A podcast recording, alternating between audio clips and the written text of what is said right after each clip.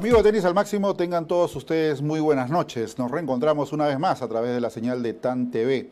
Para mí siempre es un placer eh, eh, encontrarnos a través de las pantallas de nuestro canal y obviamente compartir todas las informaciones del tenis en el ámbito nacional e internacional.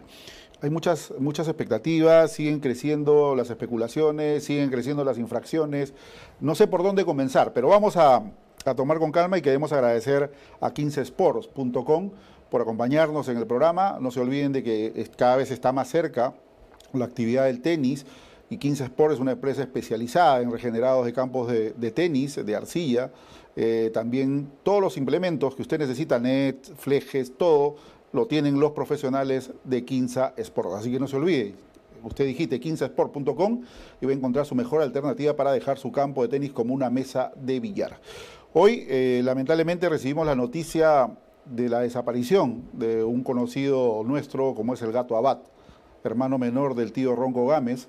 Lamentablemente perdió la, vida el día de hoy en el Hospital María Auxiliadora eh, en su lucha frente al COVID-19. Hemos tenido jornadas memorables con el gato, no solamente con él, sino con el tío Ronco, con Fernando Armas, en fin, con una serie de, de comediantes en las peñas de los jueves, ¿no? cuando había el aniversario. Obviamente, un abrazo para don Jorge Chuparriola ¿no? y teníamos la oportunidad, todos los periodistas que éramos invitados a estas celebraciones de la Peña de los Jueves, de poder interactuar con estos artistas de primer nivel. Lamentablemente, hoy perdió la batalla del gato, espero que la familia encuentre esa resignación necesaria para poder superar este duro momento que les está tocando vivir. Y precisamente hablando de COVID, eh, hoy las cifras del MINSA son alarmantes, de verdad. no baja, sigue, sigue en subida la flecha y la gente no entiende. Seguimos en las calles, seguimos nosotros eh, creyendo de que el virus no existe, de que es una, falacia, pero verdaderamente los casos aumentan día a día y hay que tener mucha conciencia sobre esto.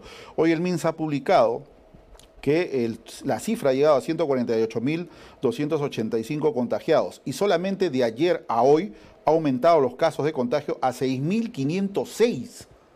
Escuche bien la cifra, 6.506 casos nuevos de COVID para eh, tener un número de 4.230 fallecidos. No es broma, señores, hay que tomar y seguir nosotros vigilantes con la cuarentena, ser estrictos, tener el aseo necesario cuando llegamos y salimos, salimos de casa y llegamos a, la misma, después de hacer las compras, ser muy rigurosos con todos los protocolos que se tienen que implementar en la casa y, ¿por qué no?, redoblar, porque esto no es una broma, reitero.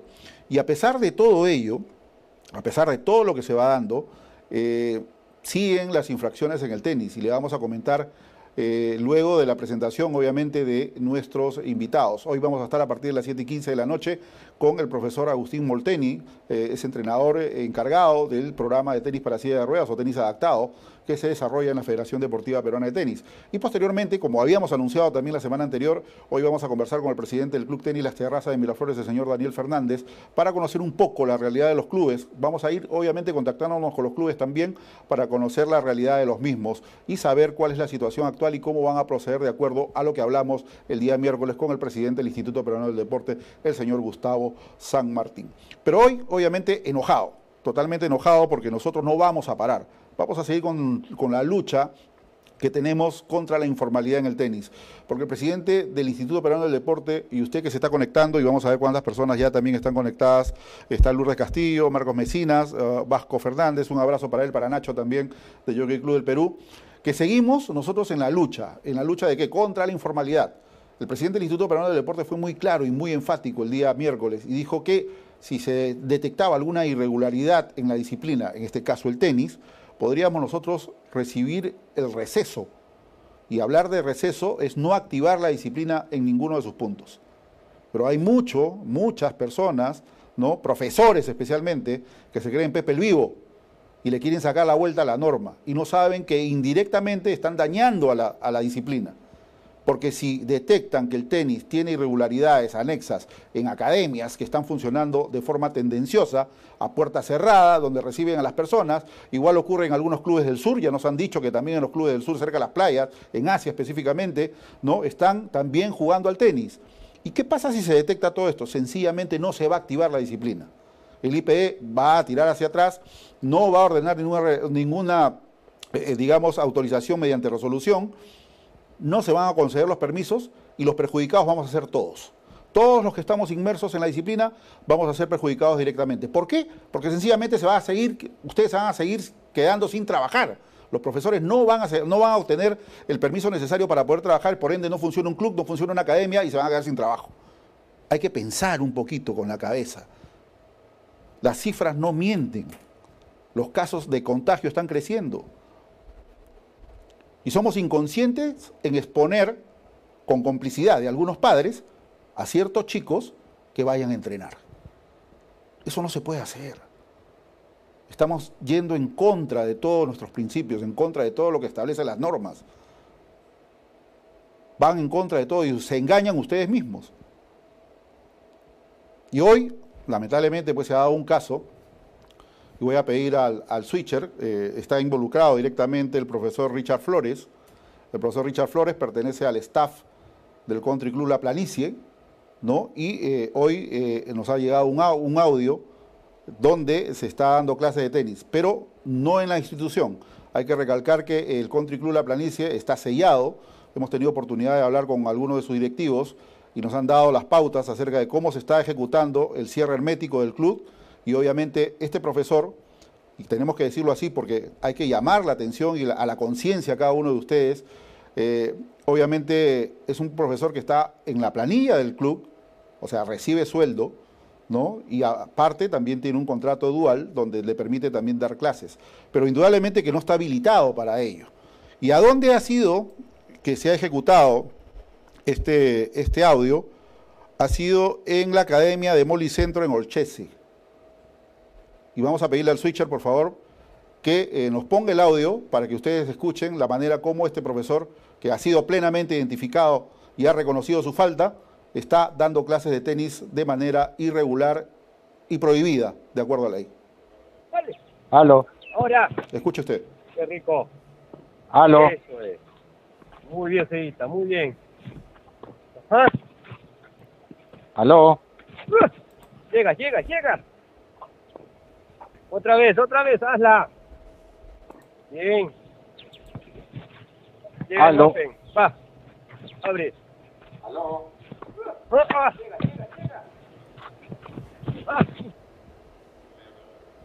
Bueno, ¿cómo, nosotros hemos obtenido este, este audio? Lamentablemente, para la mala suerte del profesor Richard Flores, eh, aparentemente había contactado a una persona y esta llamada se activó cuando él estaba con el teléfono en el bolsillo eh, dando las clases. Entonces esta persona, consciente de que no se debe hacer eh, este tipo de artimañas, podríamos decirlo así, no de sacarle la vuelta a la ley, eh, y sabe que nosotros estamos en plena campaña de ir en contra de la informalidad y obviamente de engañarse. Nos, mandó el audio y hemos hecho pues un trabajo, un trabajo tendencioso tratando de buscar e identificar a esta persona. Y obviamente hemos logrado identificarlo y llegar hasta él. ¿No? Entonces, una buena respuesta por parte de los directivos del Country Club La Planicie, que en todo momento mostraron el apoyo incondicional a que esto no debe ocurrir.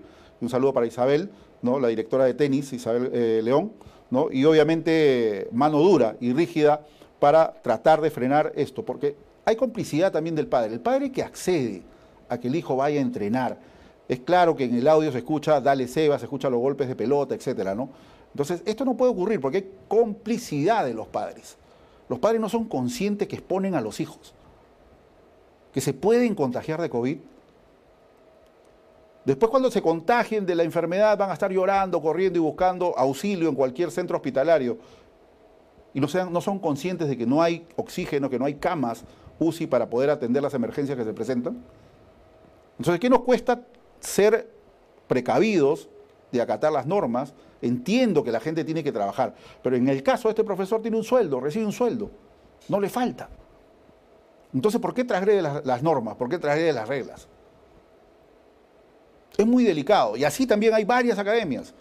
Igual, en la Molina también nos han dicho, por la Universidad de Lima, también hay una academia que está operando. Y vamos a estar celosos y vigilantes, tratando de, obtener, obviamente, una muestra, como la hemos, la hemos obtenido el día de hoy, para poder hacerla pública y poder también dar a conocer qué es lo que está pasando. Porque creo que hay profesores que son preparados, que obviamente han estudiado, que están dentro de la carrera, y que no debería esto ocurrir. Y es un llamado enérgico, porque en verdad da indignación que esto ocurra. Todos nosotros, y hay muchos profesores que están confinados sin trabajar, haciendo sus rifas, tratando de conseguir recursos, y hay otros que le sacan la vuelta sencillamente a la norma y como digo yo, se creen Pepe el Vivo. Pero gracias a Dios hay ojos vigilantes que siempre están pendientes de lo que ocurre. Y reitero, a esos profesores que tratan de, cerrar la puerta, de meter gente, de entrenar, y a todos los chicos que se están involucrando en lo mismo, no lo hagan. Cuide su salud. Y sobre todo, sea consciente que si se detecta esto por parte del Instituto Peruano del Deporte, que también nos ve, y si sigue esto, no van a activar la disciplina del tenis. ¿Y quién van a ser los perjudicados? Todos. No va a haber trabajo para ustedes. No va a haber trabajo para nadie. Entonces, pongamos las cosas sobre la mesa, las barbas en remojo, y si alguno está procediendo de mala forma, es momento de dejarlo hacer. Acate las normas, preparen sus protocolos y traten de presentarlo, como lo dijo el presidente del IPD, a través de la Federación Deportiva Peruana de Tenis, para que usted tenga la certificación del MINSA y pueda operar de manera formal, como tiene que ser. No hay otra forma. Y es lamentable seguir viendo estos tipos de espectáculos, este tipo de noticias que verdaderamente no la deberíamos dar en el programa. Pero nos hemos puesto el cintillo de la formalidad y vamos obviamente a nosotros a respaldar a todo lo que sea formal dentro de nuestra disciplina que queremos y amamos. Así que el profesor eh, Richard Flores, si usted quiere dar su descargo, lo invito a que nos llame al 990-962-399 para poder charlar, porque errar es humano y lo entendemos. Y si usted ha podido reflexionar acerca de su acción que no debió ocurrir, ¿no? Porque yo le pregunto al padre que llevó a su hijo a Sebas, se debe llamar Sebastián, si certificó que la academia había tenido algún control sanitario, si el profesor Richard Flores ha pasado los controles de COVID, la prueba molecular o la prueba rápida, si tiene la certificación, si tiene conocimiento de cómo se tienen que usar las pelotas sin que la toque el profesor y solamente el que juega. Y una serie de detalles más con la distancia social, con el aseo que tiene que haber, dentro del predio, en las propias bancas, el no tocarse, el no saludarse. Por eso los padres son responsables de lo que pasa a veces con la salud de sus hijos. Y es lamentable verdaderamente. Es lamentable ver a un padre o una madre que esté también involucrada en estos hechos irregulares que no deberían ocurrir. Pero lo dejo ahí. Y ojo, cualquier persona que tenga información acerca de la irregularidad que se vienen dando en academias, bienvenida sea la información, ya sean fotos, audios, lo que usted tenga. Porque nosotros hacemos el trabajo, el trabajo hormiga, el trabajo de investigar y poder detectar a los infractores que están obviamente involucrados en este tipo de hechos. Así que ahí dejamos esta, esta, noticia y obviamente eh, nos llegaron mucho muchas informaciones, muchos saludos también. Gracias a todos los que participaron en esta, en esta entrevista con el señor Gustavo San Martín. Verdaderamente eh, ha sido algo productivo, algo que verdaderamente nosotros eh, tratábamos de darle esa hoja de ruta y que tuvo a bien el presidente del Instituto Peruano del Deporte de compartir con nosotros. Así que dentro de todo, de todo lo que se ha suscitado, indudablemente la hoja de ruta ya está establecida y todos van a tener su momento. Estamos en la primera fase, están esperando obviamente la aprobación de protocolo para todas las federaciones deportivas. Obviamente todas las federaciones deportivas para esta primera fase han tenido que presentar su protocolo. Acto seguido van a ser eh, estudiados solamente por el IPD, remitidos al MINSA y tienen que aprobar el predio donde se van a realizar los entrenamientos para los chicos de alta competencia. A su vez, las federaciones han eh, elevado una relación de deportistas y técnicos que van a estar involucrados en esta primera fase. ¿Hasta dónde se va a extender la primera fase? A promedios hasta el 30 de junio como lo dijo el presidente del IPD, donde podría, dependiendo de cómo esté la situación de la pandemia en el país, podría estar activándose la segunda fase, que podría, escuchen muy bien en condicional, que podría incluir a los clubes y academias deportivas. Así que yo creo que las academias y los clubes deben ir trabajando. Para eso también vamos a conversar hoy con el presidente del Club Tenis de Terraza de Miraflores para que nos diga cómo está la situación eh, de, su club, qué es lo que van a hacer, qué es lo que van a ejecutar y obviamente la hoja de ruta que deben seguir, que es a través, repito, a través de la federación. La federación es la que tiene que elevar al IPD y el IPD elevar al MINSA. Y el MINSA es la que va a otorgar la certificación si es que el predio está habilitado o está desestimado. Porque van a tener que tener un control Y obviamente el MINSA va a ser el que va a aprobar o desaprueba. Así de sencillo. Así que ya lo saben, eso es lo que va a pasar. Eh, seguramente la, próxima semana también se va a estar publicando a través del gobierno, en una conferencia de prensa, supongo yo, el plan sobre salud mental que va a, involucrar también eh, la actividad física. Y esos parámetros también van a ser establecidos en dicho decreto supremo. Bueno, vamos a ir a la pausa comercial agradeciendo a 15 Sports, auspiciador de tenis al máximo. Y volvemos con Agustín Molteni. Mantener nuestro hogar limpio y desinfectado nos protege de varias enfermedades. Por eso te enseñamos a preparar tu propia solución desinfectante a base de hipoclorito de sodio, más conocido como lejía. Fíjate en los empaques de este producto, ya que lo encontrarás con diversas concentraciones que van de 4 a 7.5% de ingrediente activo. Para preparar la solución desinfectante de hipoclorito de sodio al 0.5%, que es la más comercial, debes mezclar 125 mililitros de lejía, es decir, media taza con 875 mililitros de agua, aproximadamente 3 tazas y media. Si el porcentaje de concentración de lejía es mayor, utiliza un poco más de agua. Una vez preparada la solución, colócala en un frasco con pulverizador. Realiza el rociado en la superficie a desinfectar y déjala actuar durante 5 minutos. La solución debe ser de preparación reciente y solo es para usarlo durante el día. No se recomienda guardarlo para el día siguiente. No olvides fijarte en la etiqueta la fecha de vencimiento y la autorización de Digesa. Acompaña la desinfección con el aislamiento y el lavado de manos. Protegerte del coronavirus está en tus manos. Recuerda, todos somos héroes de la salud. Gobierno del Perú. El Perú primero. Bueno, volvemos a través de tenis al máximo y vamos a hablar de tenis, lo que no más, más nos gusta. Obviamente está eh, próximo, creo que es el, el, 31, que van a estar cumpliendo un año más de actividad del tenis adaptado el tenis de silla de ruedas en el Perú y gracias a, este programa que tiene muchos años ya y que tiene nombres importantes que han estado también en Lima 2019 eh, en los Juegos Parapanamericanos. Estamos con el profesor Agustín Molteni, encargado del programa de tenis adaptado para la Federación Deportiva Peruana de Tenis. Agustín, muy buenas noches, gracias por estar con nosotros. Eh, muy buenas noches también para, para ti, Jorge, gracias por la entrevista y bueno, feliz de estar acá eh, próximos a la celebración de un aniversario más del programa de silla de ruedas de la Federación. ¿Cuántos años se cumplen, Agustín, con este programa? Bueno, según eh, me explican, eh, este programa cumple 23 años este domingo 31 de mayo. Wow una, una, buena e importante cantidad de años. Y que hoy eh, en día, obviamente la responsabilidad ha caído sobre tu persona. Tú has estado también muy pendiente del entrenamiento de estos muchachos, de estos chicos, que, damas y varones, que están inmersos dentro del programa. Obviamente en la previa también de los Juegos Parapanamericanos y posteriormente con actividad internacional después de mucho tiempo que no se daba, ¿no?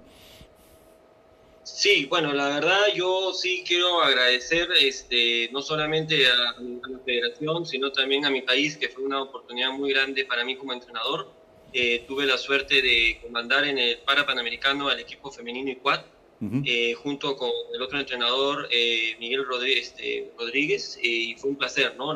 es, es, el mejor torneo internacional que hemos tenido a nivel de Panamericano, de Para Panamericano, porque se ganaron hasta tres partidos en singles y uno en dobles, ¿no? que creo que es un mérito para todos los muchachos que participan de la selección. Claro, es importante saber también cómo llegas a involucrarte directamente con este programa, cómo se da el primer paso para llegar a, donde, donde, estás actualmente y lo que vienes desarrollando. Claro, bueno, eh, en, mi caso yo tuve la suerte de iniciar un trabajo individual en su momento eh, con un deportista de silla de ruedas. Eh, cumplí con una acreditación emitida por la ITF, para ser un entrenador de silla de ruedas, incluso hay, una, hay un invitado donde sale, ¿no? tengo la suerte de ser el, único peruano en la lista, con muchos otros más de a nivel de Sudamérica, y recibo una invitación por parte del señor Erwin Magariño, quien es presidente de la Comisión de Tenis sobre Silla de Ruedas, y yo pues feliz de la vida de poder apoyar a mi país, ¿no? Es la verdad la emoción, y no solamente está en la inauguración de en sí del Para Panamericano, sino de caramba, de gritar los puntos de, de, tus, este, de tus jugadores y estar ahí, ayudarlos a calentar. Y a raíz de este primer contacto ¿no? que tenemos ya con el programa, eh, se, se, plantea un trabajo, un plan de trabajo mucho más este, riguroso para desarrollar no solamente el tenis competitivo, sino la masificación también de este tenis sobre silla de ruedas, ¿no? que es algo más que antiguamente pues se decía, no, oye, mira, este es el tenis de las personas con discapacidad, perdón, no, este es el tenis adaptado, como se le tiene que decir, ¿no? Que es atletas de alta competencia que no tienen nada que envidiar a ninguno de nosotros que somos convencionales, ¿no? Sí, claro que sí. Sí hemos tenido oportunidad, nosotros, eh, particularmente este servidor ha estado pues como anunciador oficial del tenis en los Panamericanos y para Panamericanos y hemos podido observar la calidad de jugadoras y jugadores que se dieron cita a, estos juegos, ¿no? Y que obviamente se ve el trabajo, la dedicación, el esfuerzo, ¿no? Las ganas que le ponen para poder competir. Es alucinante. Yo me, yo me acuerdo del argentino Fernández, que es espectacular el, el, simple hecho de verlo entrenar. La manera como entrena Fernández es, verdaderamente fuera de serie. Supera a cualquiera, supera a cualquiera que está normal y que obviamente le pone el doble de esfuerzo para poder este, hacer todos los tipos de ejercicio que hace, ¿no? No, definitivamente. Y ellos entrenan con jugadores convencionales. o sea, no se crea no se crea que un deportista adaptado se le da la pelotita así con, digamos, limitación, suavemente, no. O sea, una, una cosa que es muy importante que todos los televidentes eh, sepan es que, o sea, hay que entenderlo así. El tenis sobre silla de ruedas hace que los brazos hagan el trabajo de locomoción, es decir, mover el, el cuerpo sobre la silla y a la vez sostener la raqueta para hacer, realizar los golpes. O sea, la preparación física incluso que recibe un deportista adaptado, para mi gusto, debe ser el doble incluso de la creación convencional, porque todas las cualidades o capacidades físicas tienen que estar doblemente desarrolladas para competir. ¿Qué cosa? Que no hay un desplazamiento con las piernas. Claro, claro. Y es correcto, porque tienen que, antes de salir a, digamos, a buscar el golpe, también el impulso que le dan a la silla para poder llegar a, a, la zona de, de impacto, digamos, ¿no? Exacto, exactamente. Eso es muy, muy importante saberlo, ¿no? Claro. Ahora, eh, dentro de los representantes damas está María de Lourdes Castillo, Pilar Jauregui, Carolina Moreno y Denit Silva. Y en varones tenemos a Isabelino Paza, Jesús Maigua, Martín Ordóñez y Eric García, que son prácticamente se han convertido en los emblemas de este programa de silla de ruedas. Pero eh, esto es el trabajo que se desarrolla en Lima. ¿Has tenido oportunidad de poder llegar a la zona norte, a la zona sur, de detectar si hay más jugadores implicados que quieren estar dentro de este programa? Mira, lo que inicialmente se, se ha querido hacer eh, a ver, te explico más o menos cómo se ha diagramado el programa, digamos, eh, con la federación. La idea es descentralizar, primero que nada, ¿qué cosa? No, no solamente el tema de entrenamiento, sino, ¿por qué no, también la competencia? Pero lo que tenemos que entender inicialmente es estas personas dónde pueden ir a jugar. Porque mira, en Lima, seamos sinceros, el long tenis se adaptó para este tipo de torneos. Pero fuera del long tenis y la federación, ¿no? ¿Qué otro lugar hay para que ellos pudieran hacer la práctica? Ahí viene el tema. Entonces, nosotros que hemos empezado a analizar centros de rehabilitación en, digamos, no solamente en Lima, sino también en el interior. Tuvimos la suerte de hacer un pequeño una pequeña inducción en Iquitos, ¿no? en la ciudad de Iquitos, nos dimos cuenta que los talleres con sistema de mini tenis, play and stay, podrían ser la base para qué? Para que se agrupen jugadores. O sea, yo creo que la primera parte es primero mostrarles que personas con alguna discapacidad pueden jugar tenis. ¿Desde dónde? Lo dan casi todos los días, a los centros de rehabilitación. Y es ahí donde nosotros queremos empezar a descentralizar para que posteriormente a eso involucremos ya a estos deportistas en algo más, por así decirlo, competitivo. La idea es empezar por ahí, porque hoy en día, también te has dado cuenta, tenemos jugadores de mucha experiencia y mucha trayectoria, pero también hay que entender que atrás de ellos no hay muchos jugadores nuevos. Claro. Entonces, tú volteas aquí a pues, Argentina, Colombia, Brasil, y los juniors son una realidad. Entonces, el trabajo que estamos buscando hacer es ese, ¿no? Descentralizar primero, a ver, ok, hay ciertas instituciones, listo, ahí van personas de, digamos, menores de edad, sí. Claro vamos a brindar la oportunidad para que tengan un acercamiento al deporte. Iniciamos con eso. ¿no? Claro que sí. Y eh, dime, con estos jugadores que, he mencionado, obviamente, ¿cómo se ha venido desarrollando y qué actitudes has visto de, desarrollo? O sea, tú los encontraste en un nivel y qué tanto avanzaron en el tiempo que estás a cargo. Bueno, mira, te diré que no solamente, o sea, yo siento que han mejorado, pero lo principal que quiero reconocer de este grupo, y ojo, ahí hemos nombrado a algunos jugadores, pero puedo decir eh, a otro muchacho que es Gerardo Chomba. Con toda confianza. claro, Ron, este, hay una niña que también se llama Brenda Panta, el Leonardo, o sea, lo primero que he visto en todos estos chicos es el compromiso. Los entrenamientos los estábamos realizando hasta antes de esta pandemia, bueno, esto que nos ha tocado asumir, que es martes y jueves, tres horas, entre las 5 y 8 de la noche, y los sábados de 8 a 11 de la mañana, siempre en Campo de Mar. El principal, digamos, este, eh, ¿cómo te puedo decir? Cualidad que he visto que estos muchachos han desarrollado es el compromiso. Hay mucha gente que ha vuelto a practicar ya de manera constante, y en qué se ha visto, por ejemplo, claro. que su capacidad física ha mejorado un poco, que su juego también ha mejorado un poco. ¿A nivel de qué? Algo tan simple. La táctica más básica, mantener la pelota, ponerla en juego. Eso yo he notado que ha mejorado mucho, pero también es porque siento que gracias a Dios yo les puedo brindar esa imagen de compromiso. No, no, no, no hacerlo sentir como que, mira, caramba, este, hacemos esto porque hay que hacerlo por filantropía. No, a ellos hay que verlos como atletas de alta competencia. Claro. E igual entender que atrás de, atrás de, cada caso mío, que soy el encargado, está la federación.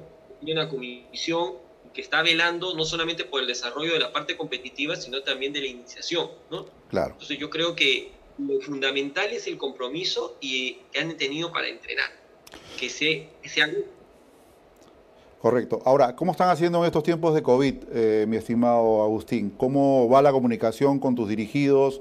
Eh, ¿Qué tipo de ejercicios o qué vienen desarrollando cada uno en casa?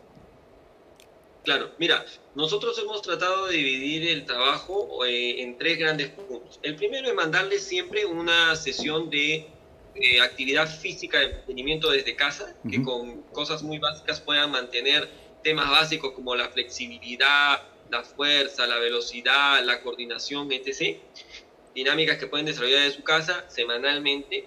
Un segundo paso que sería el análisis de videos, ¿no? Más con temas de habilidades psicológicas, claro. tema de motivación, concentración. Y nos estamos apoyando también en lo que el IPD está brindando charlas de este, psicológicas, ¿no?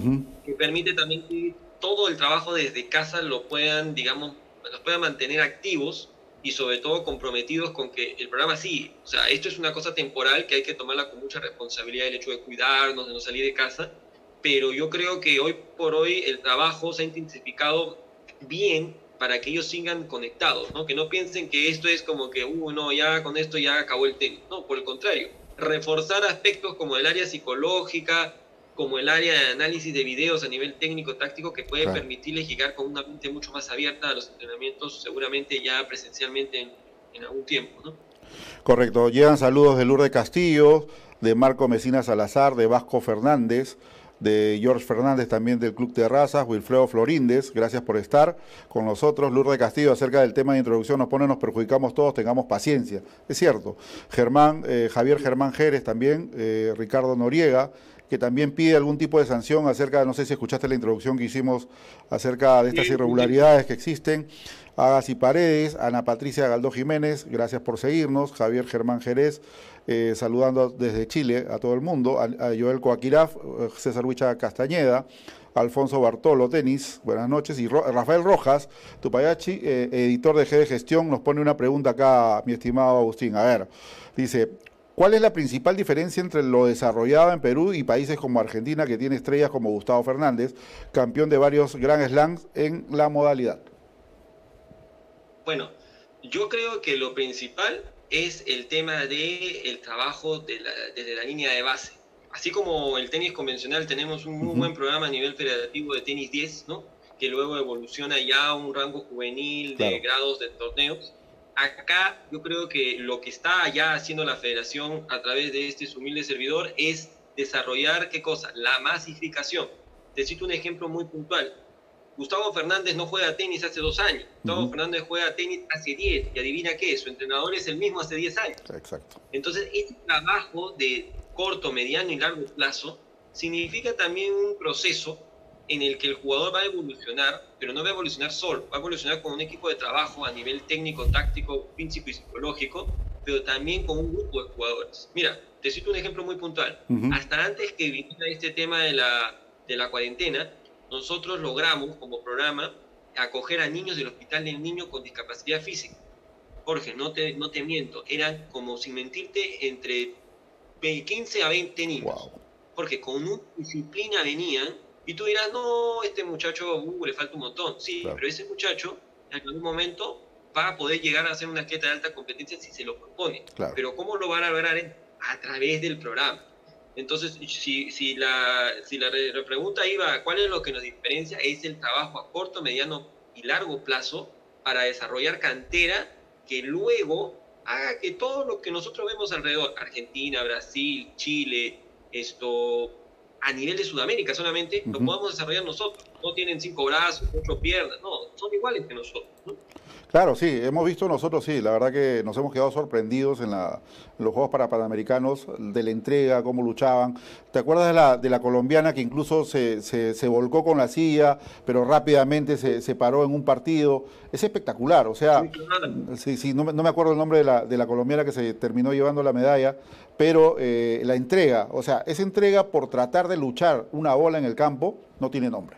Y la gente que no ha visto el tenis adaptado seguramente luego de activar todo, todo, esperamos todo que pase esta, esta pandemia y que poco a poco volvamos a la normalidad, los invito a que vayan y vean estos torneos que acompañan a los chicos porque verdaderamente es espectacular.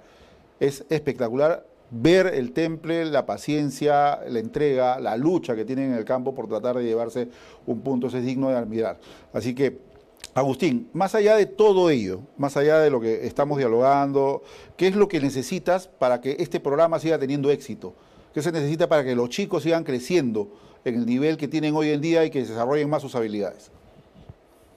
Mira, yo creo que lo principal es que entendamos otro factor importante de esta modalidad del deporte del tenis. ¿Qué cosa es? Es un deporte profesional. Entonces, yo creo que lo más importante para que estos chicos se sigan desarrollando es que, en este caso, la entidad de marco, que es la federación, siga apoyando como ha apoyado hasta ahora y que todos, digamos, todos los que somos, digamos, personas convencionales, apoyemos e invitemos siempre al desarrollo de deporte adaptado a las personas que nos, que nos rodean.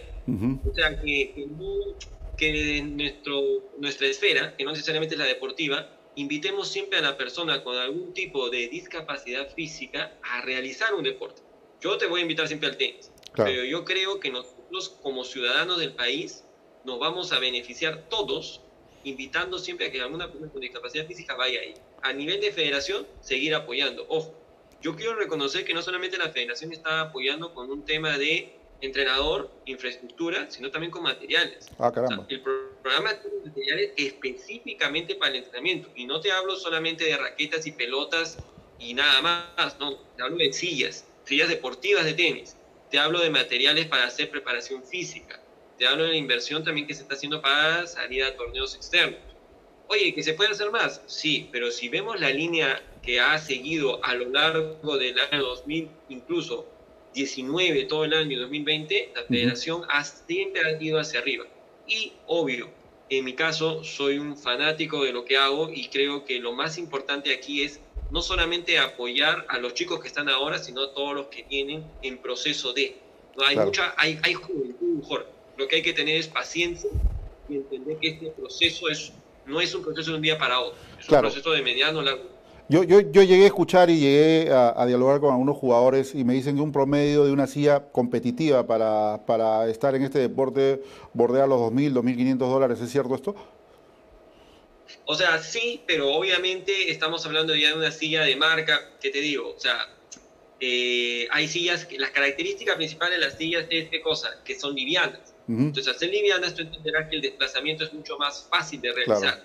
Pero, por ejemplo, en el Perú, mira, para empezar, si tú quieres practicar tenis sobre silla de ruedas, si tú vas al programa no tienes que pagar nada ni por la silla ni por, ni por la raqueta, ¿no? Ya ahí es un plus.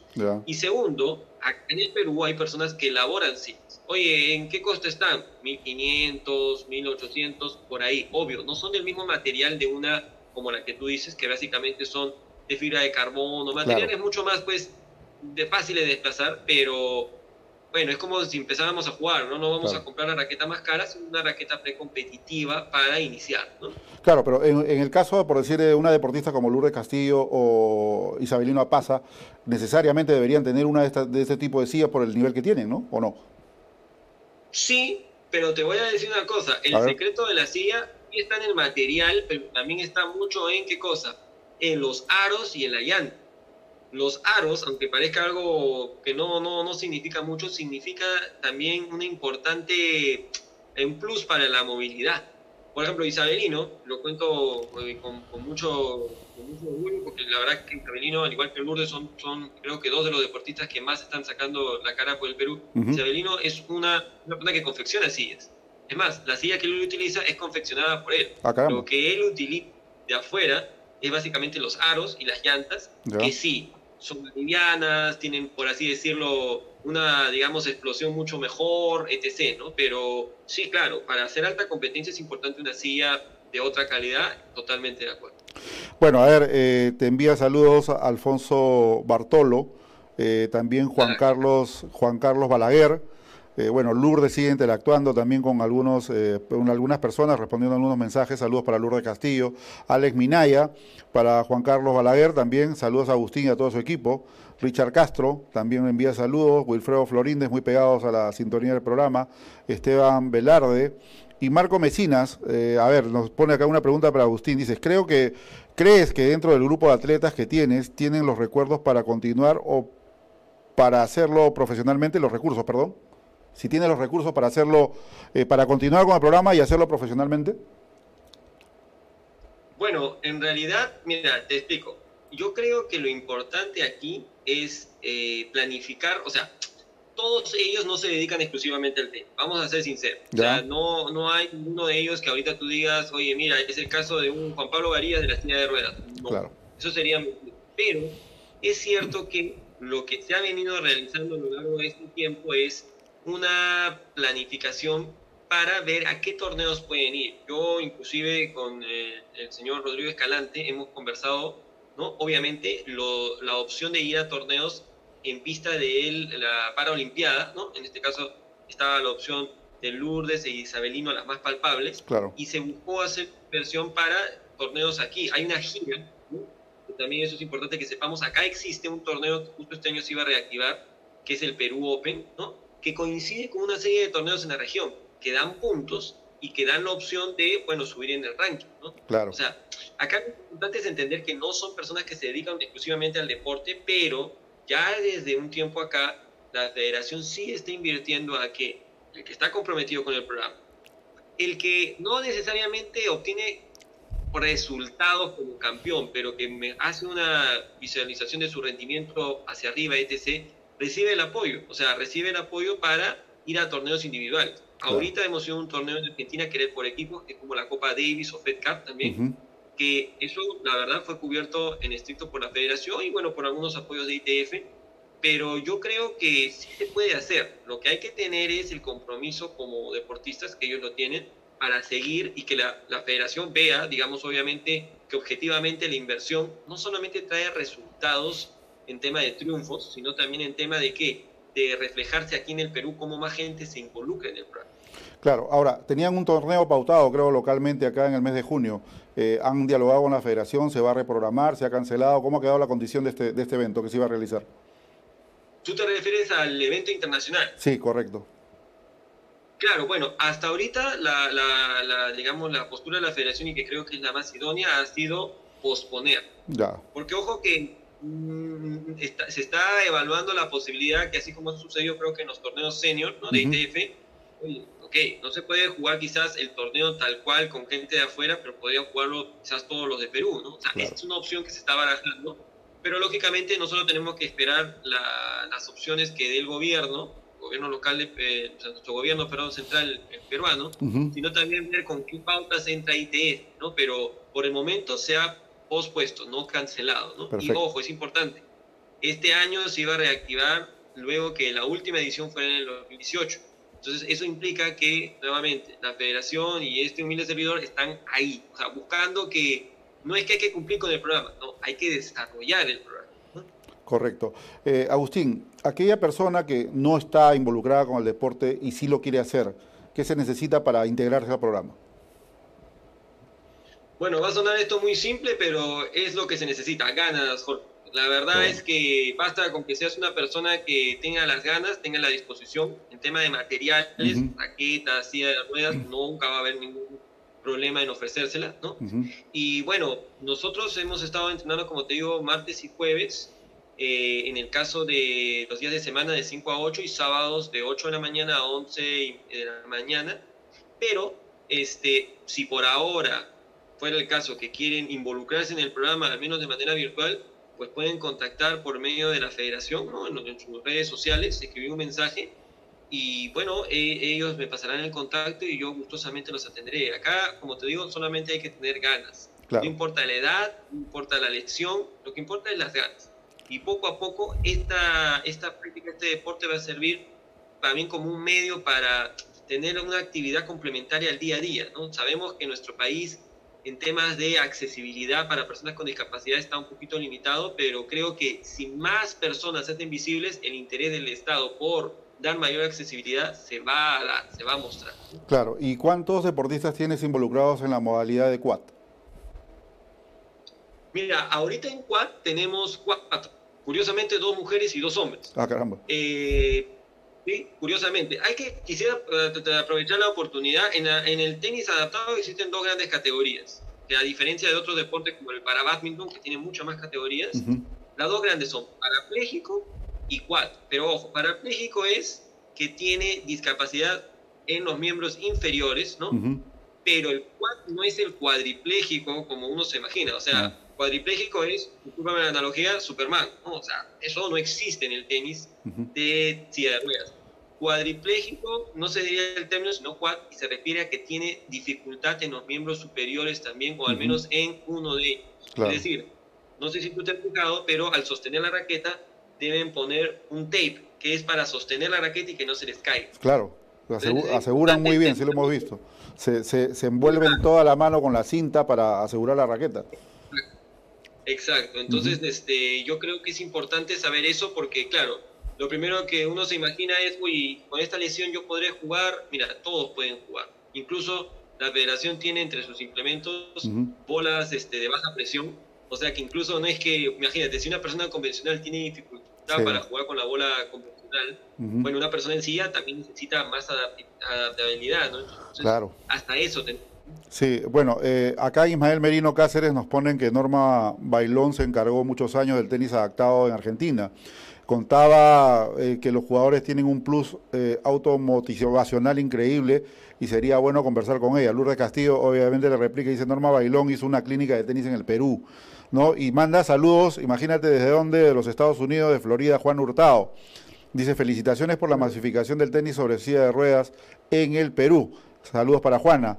Y obviamente también los saludos de Ismael Merino y demás gente que vienen eh, involucrados, eh, Agustín, con este, con este programa. Eh, ¿Cuál es la, la, hoja de ruta que va a seguir de acá en adelante para, para los chicos, para la disciplina?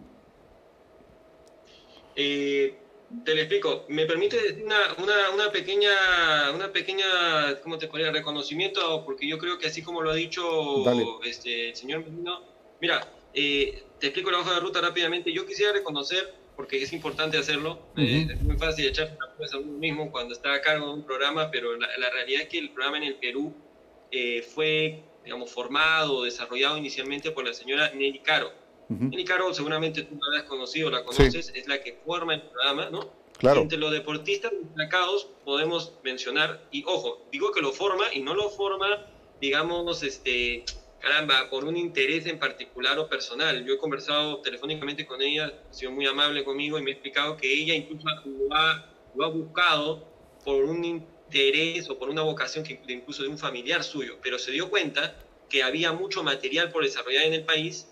Y bueno, si tengo que nombrar jugadores, solamente te nombro unos cuantos que deben debe sonarte a ti. Raimundo Delgado, este, Grimaldo Easton, bueno, Jimmy Euler, que lo conocemos todos, Germán Gamonal, Enrique Molina, Juan Hurtado, que también está conectada ahí, María Luisa Huerta, como el primer pelotón que salió, ¿no? Que es en la época de Nenicar.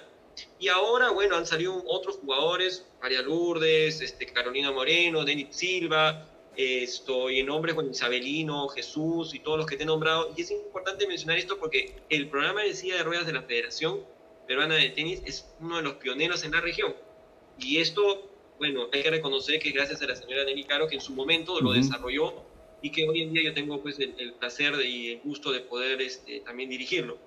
De la hoja de ruta, mira, básicamente estamos, seguimos enfocados en el tema de la Paralimpiada. Ese es nuestro objetivo y tratar de que, ¿por qué no? Ya que se ha extendido, bueno, si va a ir Lourdes, si va a ir Isabelino, busquemos a alguien que vaya acompañándonos, ¿no? ¿Por qué no buscamos el dobles en damas y en varones, ¿no? Claro. Sea, es una opción que estamos barajando también. Lo importante ahorita es conservar la parte física y mental de los deportistas de cara a la vuelta próxima para los que estén preparados ya de cara a los torneos en el futuro, ¿no? ¿Qué ya para concluir, este, Agustín, ¿qué necesitan implementar en el programa?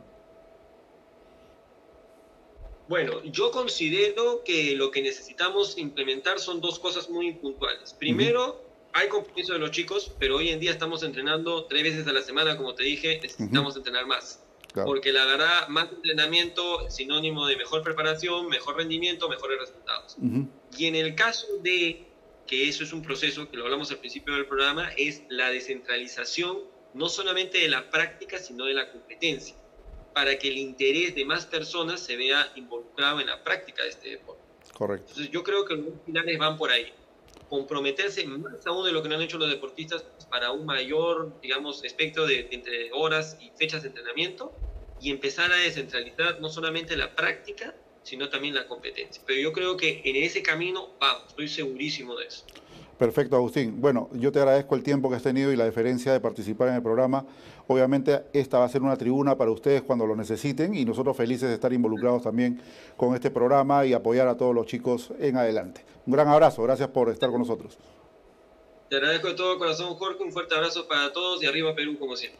Gracias. Feliz 23 aniversario del programa de tenis de silla de ruedas y agradecer también a Agustín Molteni. Bueno, vamos a ir a la pausa comercial mientras que yo escucho un audio que me ha mandado Javier Frana. ¿Qué querrá? Javier Frana, vamos a escucharlo.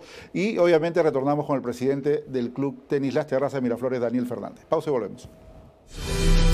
Hoy, que el mundo redefine el significado de la riqueza, Perú te recuerda que no hay mayor riqueza que la vida misma.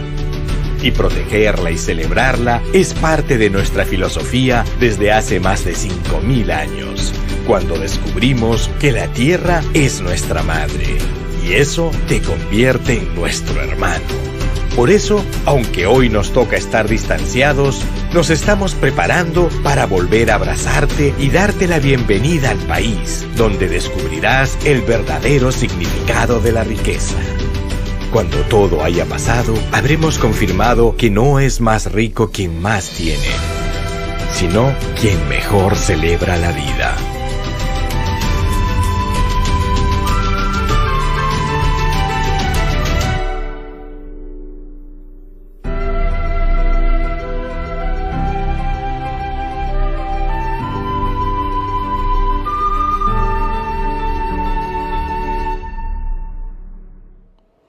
Bueno, retornamos a través de Tenis al Máximo y obviamente ya estamos en comunicación con Daniel Fernández, presidente del Club Tenis Las Terrazas de Miraflores. Daniel, ¿cómo estás? Muy buenas noches, bienvenido al programa.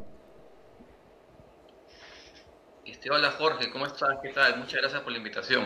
Bueno, sí, eh, en, en realidad eh, hoy empezamos también a involucrarnos un poco más con los clubes sociales y deportivos de nuestro país y obviamente el Club Terrazas es un club centenario que viene muy involucrado con la práctica del tenis y también con otras actividades deportivas.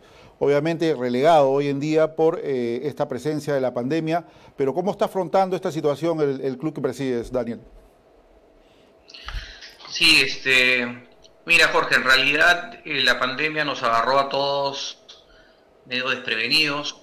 Eh, se nos han quedado varias obras deportivas este, a medio hacer. Y yo creo que por lo menos estuvimos como un mes en shock, Claro. este, un poco inactivos, ¿no?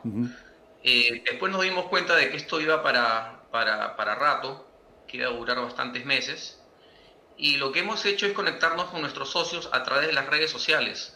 Tenemos un Facebook que está súper activo, tenemos clases de baile en el turno de día, en el turno de noche, tenemos functional training, function tenis con, con el coach Clark, Tenemos charlas con Alejo Aramburú, tenemos ah, Tai Chi, tenemos este, una serie de actividades, este, tanto, tan- tanto deportivas como sociales, ¿no? Por ejemplo, festejamos el Día de la Madre con, con un cantante invitado, hacemos este, reuniones este, de una hora, invitamos al, ba- al barman este, Roberto Meléndez, este, que es el más famoso del Perú haciendo pisco sour, hacemos conciertos en la noche, próximamente vamos a hacer este, clases este, para los niños, este, de baile también estamos haciendo los días sábados, estamos saliendo con un programa para niños también sábados y domingos, clases de pintura para la familia. Correcto. Entonces, este, en realidad nos hemos este, acercado a la sociedad a través de los medios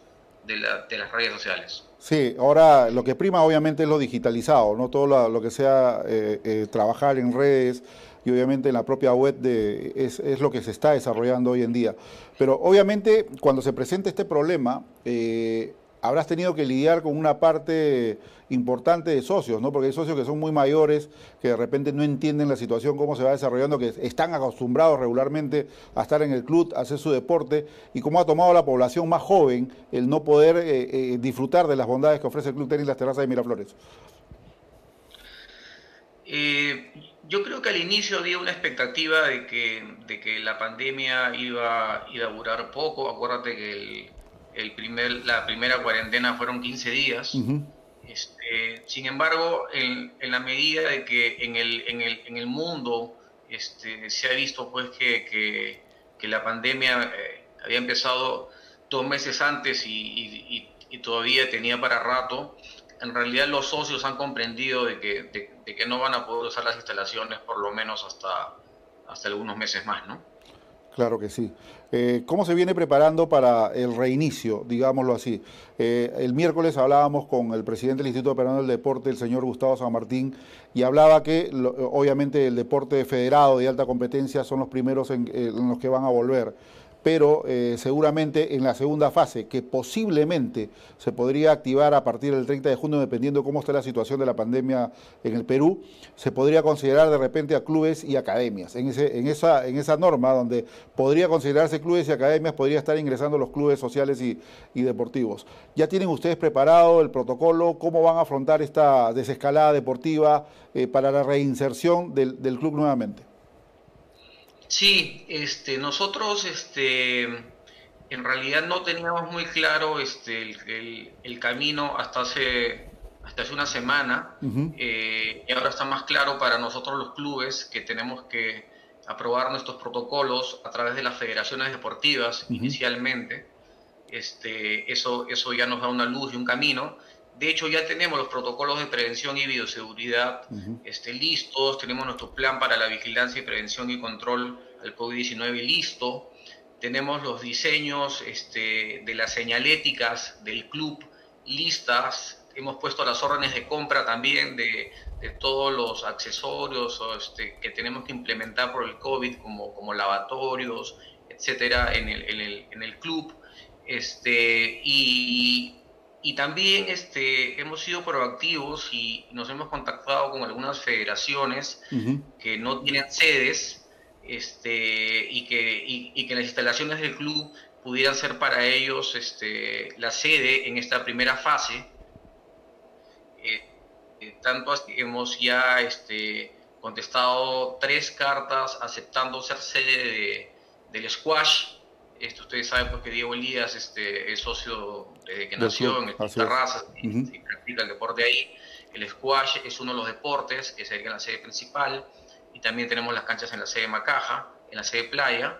La Federación de Frontón este, también este, eh, eh, este, vamos a poder ser sede de la, de la, de la Federación de Frontón y últimamente eh, también la Federación de Esgrima este, nos ha solicitado la sede principal y también le hemos aceptado. Eso significa de que, de que estamos trabajando en conjunto con las federaciones para que ellos hagan sus protocolos e incluyan dentro de sus protocolos al personal mínimo del club para, para, darles el servicio que necesitan, ¿no?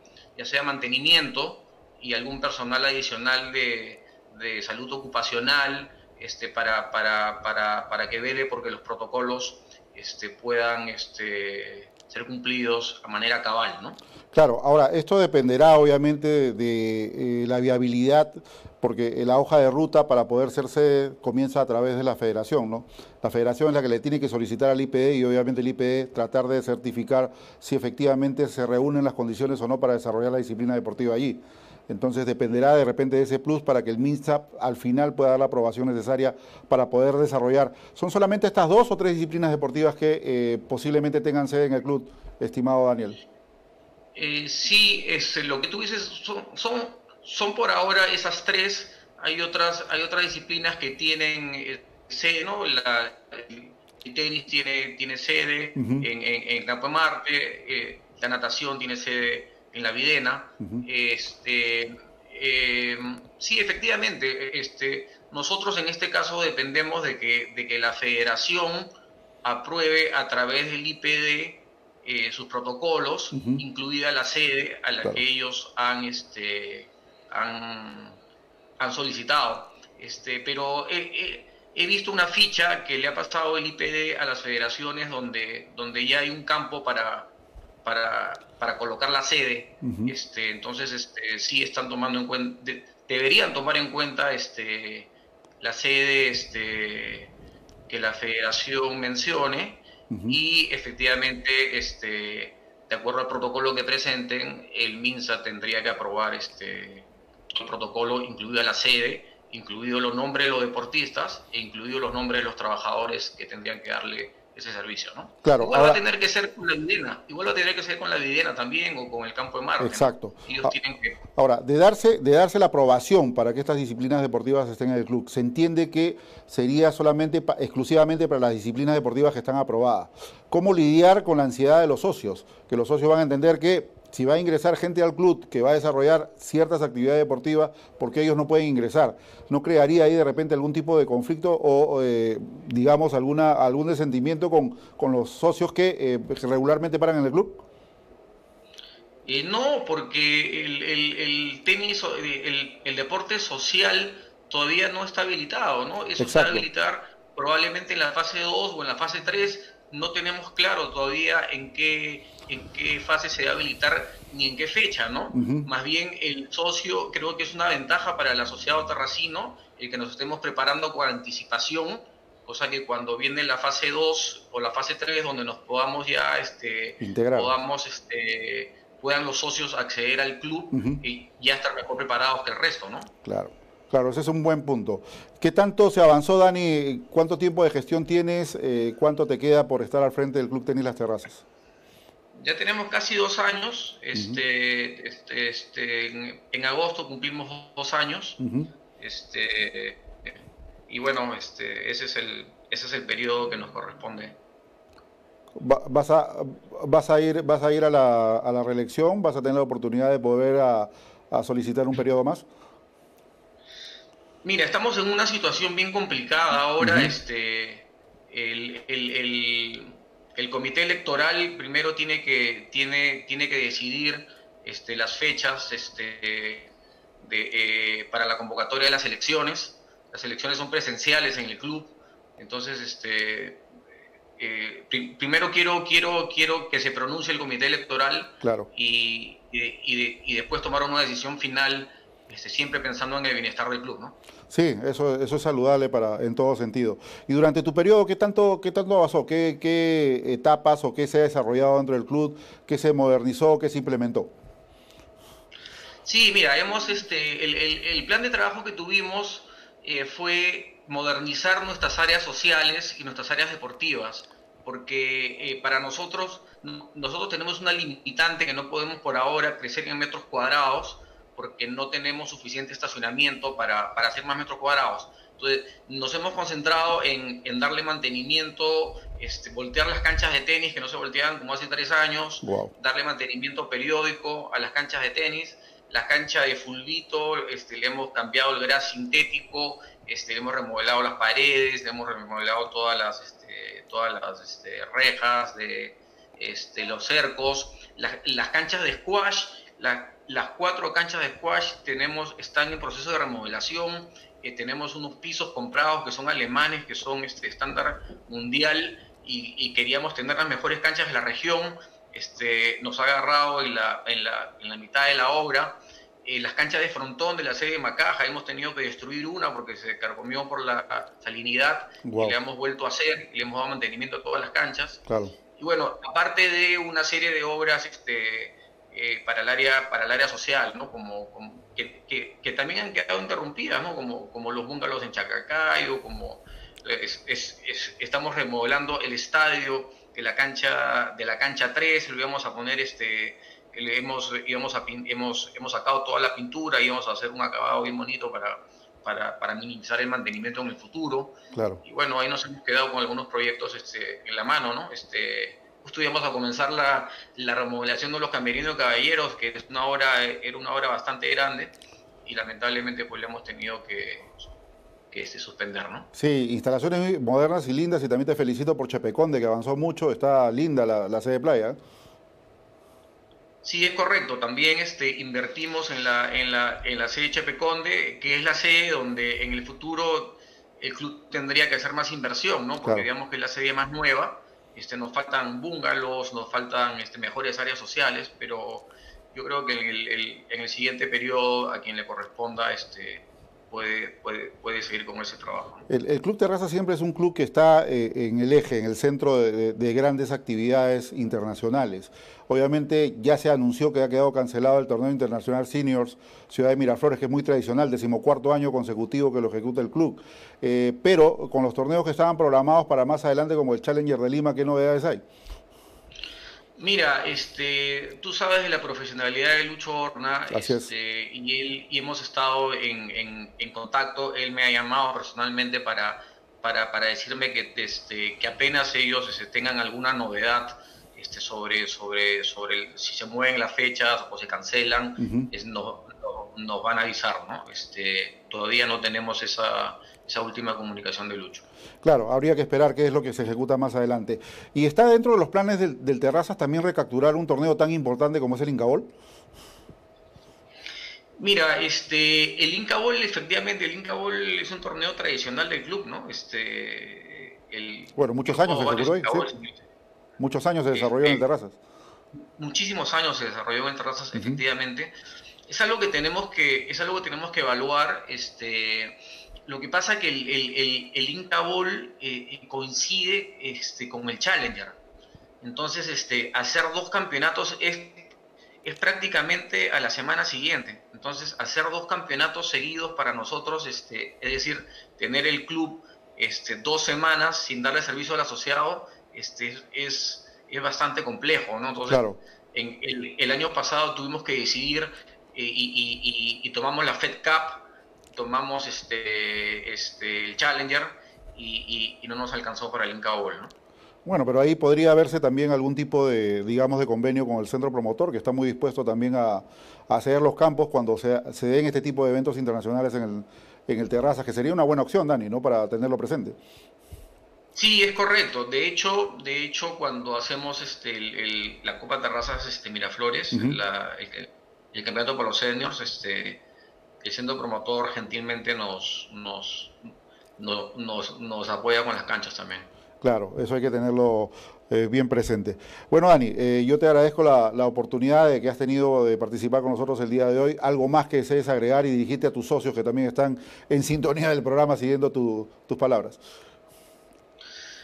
No, que hay que tener paciencia, este, que confíen en su consejo directivo, que, que ya no se reúne ahora cada dos semanas, sino que nos estamos juntando cada semana y, cada tres días y cada dos días porque, porque la situación cambia todos los días. Y confíen en su consejo directivo, que tengan paciencia. Este, pronto vamos a comunicar este, nuestro plan de implementación de, del club para, para, para, esta nueva, para esta nueva forma de hacer deporte. De hecho, este, estamos terminando nuestro sistema de gestión este, eh, eh, que es todo digital, eh, con, un, un, programa de reserva de canchas. Este, de hecho, todo, todo lo que se viene va a ser con reserva y con aforo limitado. ¿no? Entonces, este, estamos ordenándonos para, para, para, que cuando se abre el club, el asociado tenga el mejor servicio que se merece.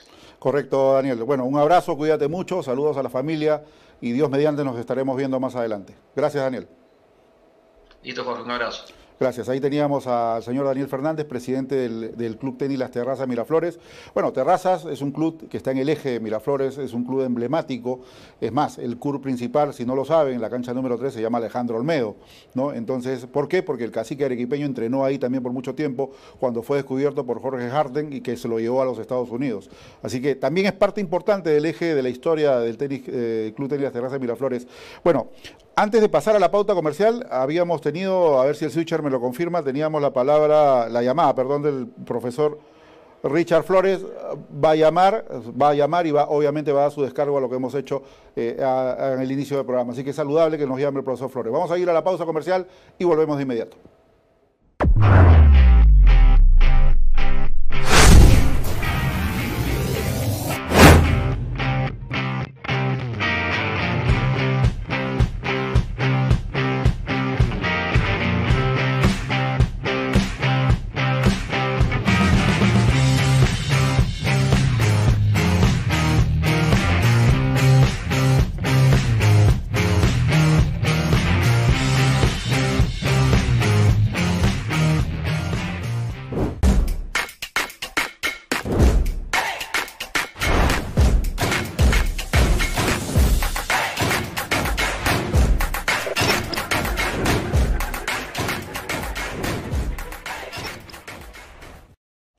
Bueno, entramos a la recta final del programa. Vamos a esperar la llamada del profesor Richard Flores, que quiere obviamente hacer su descargo acerca de la afirmación que habíamos hecho al inicio del programa.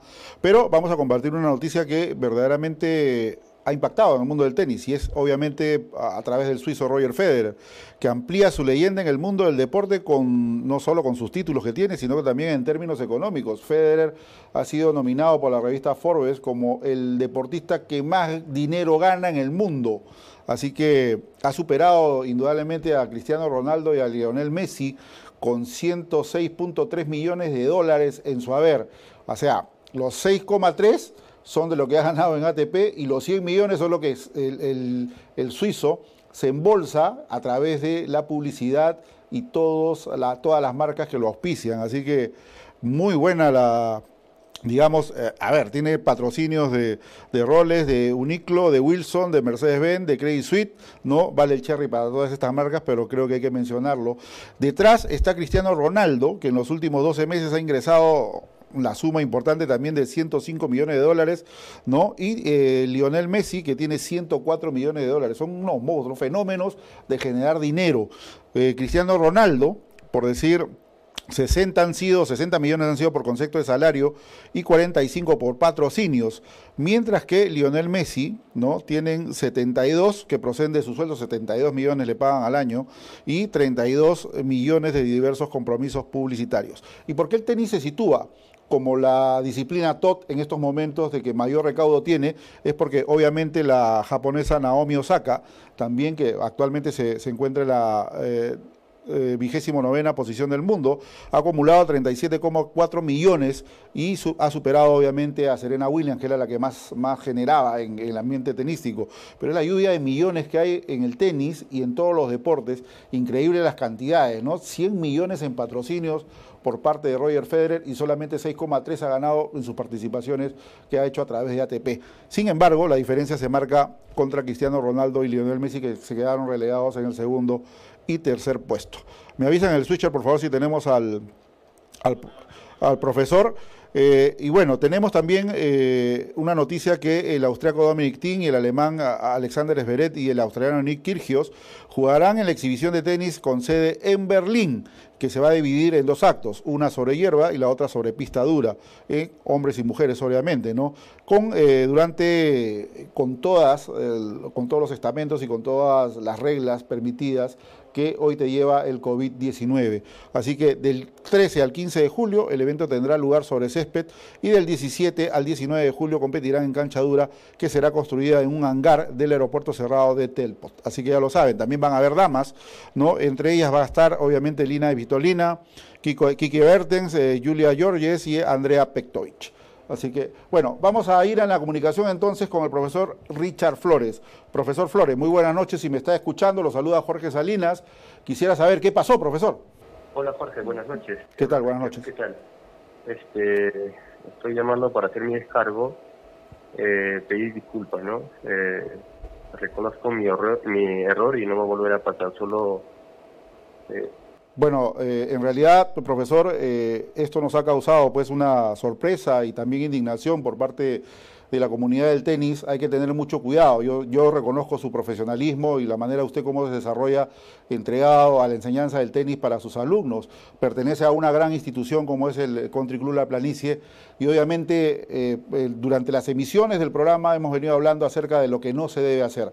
Yo entiendo que de repente ha sido una falla o de repente la ansiedad de volver a tocar una raqueta y estar con los alumnos, pero... Eh, obviamente hay que tener una hoja de ruta marcada y un protocolo para poder acceder a las enseñanzas y esto tiene que estar autorizado también por el Instituto Peruano del Deporte y la Federación respectiva, ¿no? Me entiendo perfectamente, por eso este, reconozco el error que estoy que falta y eh, ¿qué te puedo decir, no? Eh, tal vez lo hice por la necesidad, como todos los entrenadores están pasando en este momento, la mayoría de nosotros, ¿no? Sí lo entiendo. pedirte mil disculpas y pedir a todos mis compañeros disculpas, ¿no? A nombre del tenis. Correcto. Y también, eh, profesor, le voy a pedir una invocación, usted que para por la zona, de que se acerque al predio donde le dieron el campo y también alerte a Molicentro, al señor Olchese, para que no vuelva a abrir este predio, porque es verdaderamente muy importante tener todas las medidas de salubridad para poder sacar adelante todos juntos, en comunidad, esta disciplina deportiva y que todos poco a poco volvamos a la normalidad para que ustedes puedan seguir trabajando y para que toda la comunidad del tenis también se vuelva a activar.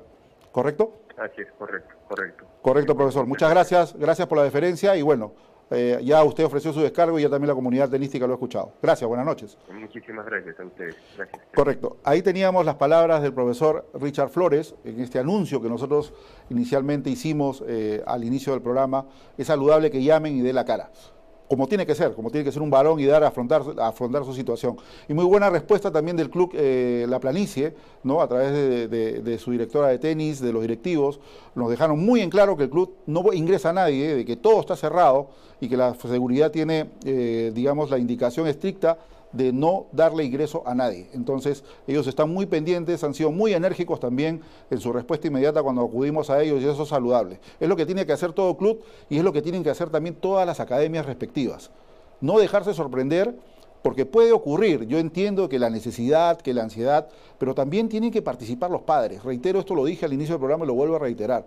Los padres deben ser guardianes celosos de sus hijos, de no permitir que esto ocurra y los mayores de edad que tenemos conciencia, como ocurrió ayer con el medallista panamericano de tabla, inconsciencia total. Después mandó una, un descargo, ¿no? ofreciendo las disculpas de caso, eh, disparar eh, cosas absurdas contra el presidente de la República, contra la policía, que es nuestra primera línea de defensa, contra los miembros de las Fuerzas Armadas, contra nuestros médicos, no tiene lugar. Entonces, cuando uno comete una falta, así como lo ha hecho el profesor este, Richard Flores, aceptar su error, reconocerlo, voltear la página y seguir adelante. Pero nosotros también tenemos que ser vigilantes, atentos vigilantes de que si vemos una irregularidad, estamos nosotros también para denunciarla públicamente. No podemos ser cómplices de lo que ocurre. No hay que serlo. Si somos una, una disciplina que se ha caracterizado y se caracteriza por ser el deporte de caballeros y de damas, seámoslo siempre. Tengamos la paciencia necesaria. Yo sé que estamos en un tiempo muy difícil y no solamente los demás abajo, todos todos estamos involucrados en estos tiempos que están muy complicados, pero hay que seguir en la lucha, no hay que desmayar, hay que ser atentos, cuidarnos, la salud es lo primero, la vida también, y no caigamos en este error de comprometer a una criatura que de repente tiene la necesidad de jugar, pero es inconsciente, pero el padre sí tiene plena conciencia de lo que se hace. Y el padre no debe ser cómplice ni exponer a sus hijos a que se contagien con, esta, con este virus, con esta pandemia. Entonces hay que tener mucho cuidado. Y si por ahí, en La Molina, por la Universidad de Lima, por donde está Petroperú, en Surco, en el sur, nos han pasado los datos, usted contribuya en ser el ojo vigilante de tenis al máximo y pásenos esa información que a nosotros no nos va a callar nadie. Nosotros vamos a seguir adelante denunciando lo que no debe ser. Para eso estamos, para ayudarnos a todos. ¿Correcto? Bien, de esta manera hemos llegado al final del programa. Espero que esta edición de hoy haya sido de vuestro agrado. El día lunes vamos a volver con más invitados. Una de ellas va a ser la leona Bianca Boto, que va a estar con nosotros también hablándonos. ¿Qué pasa con Bianca Boto en estos días? ¿Qué es lo que está haciendo?